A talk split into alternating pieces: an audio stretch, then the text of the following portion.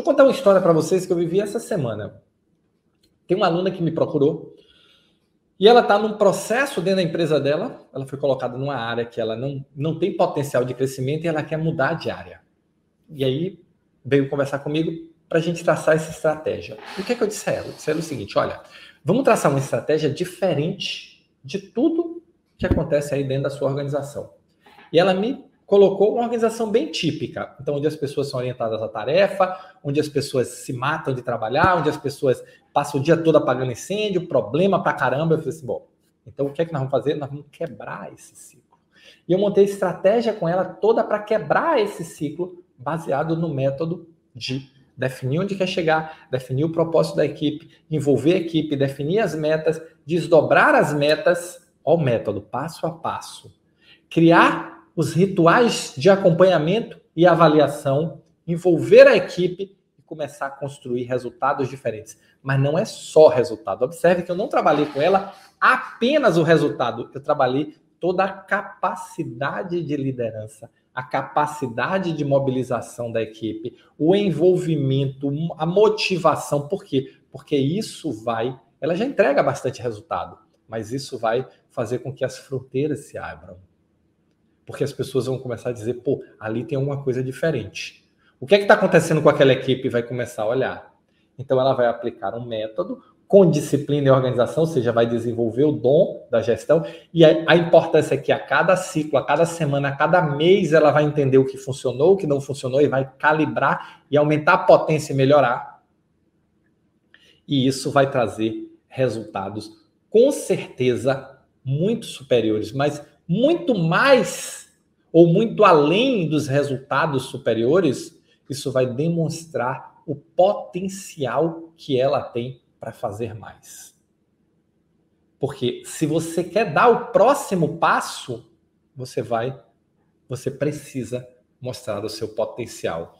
Esse é o jogo. E qual é o benefício disso? Benefícios intermediários você vai aumentar a motivação da sua equipe, você vai aumentar o senso de pertencimento, você vai aumentar os resultados, você vai melhorar o ambiente de trabalho, você vai aumentar a previsibilidade das ações, você vai melhorar a qualidade de vida de toda a sua equipe, porque melhorando o ambiente, você cria um cenário para as pessoas evoluírem mais, crescerem, você vai ser visto como um líder, não um chefe você vai ser visto como aquele profissional que ajuda os outros a crescerem.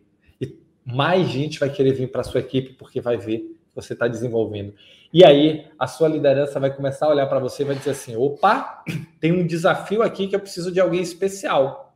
Ó, você já mostrando o tempo todo como você é, a luz piscando aqui, ó. Eu sou especial, eu sempre se você precisar, fazer nada, sem precisar puxar saco de ninguém, sem precisar ficar babando ovo de ninguém, sem precisar ficar com essas promoções malucas querendo aparecer. Não precisa de nada disso.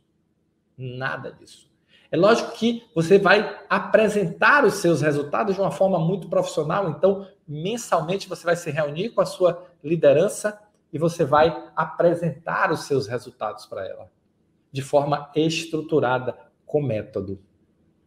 E fazer isso vai transformar a sua realidade. Mas não só a sua realidade diária. A sua realidade diária é a base, mas vai transformar como a sua organização te vê, como a sua equipe te vê, como a sua liderança te vê. E vai passar a te considerar para possíveis promoções, para possíveis oportunidades. Esse é o jogo que cada vez mais está dando resultado. Não adianta, ainda tem muita gente, talvez seja o seu caso, talvez sim, talvez não, que pensa que se matar de trabalhar é o caminho para ser promovido, para ter oportunidade. Se matar de trabalhar, a única coisa que você vai fazer é se matar de trabalhar. Significa que você deve trabalhar pouco? De forma nenhuma. Claro que não. Eu mesmo trabalho para caramba. Mas focado na construção do resultado focado no desenvolvimento da equipe, focado no processo de liderança, focado na entrega do resultado conectado com o resultado da organização. Então, não é a quantidade de trabalho que faz diferença, é o resultado que você gerou com esse trabalho que faz diferença. E o resultado que você gerou é justamente o seu papel como líder entregar. Afinal de contas, o seu papel como líder é transformar esforço em resultado e não esforço em trabalho.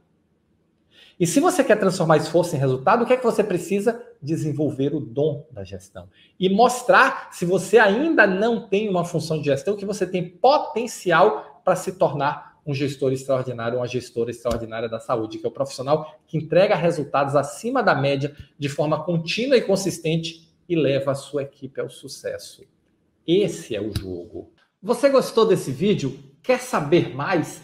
Assista o vídeo completo no YouTube. Vai lá, aqui embaixo está o endereço www.youtube.com.br. Estou te esperando.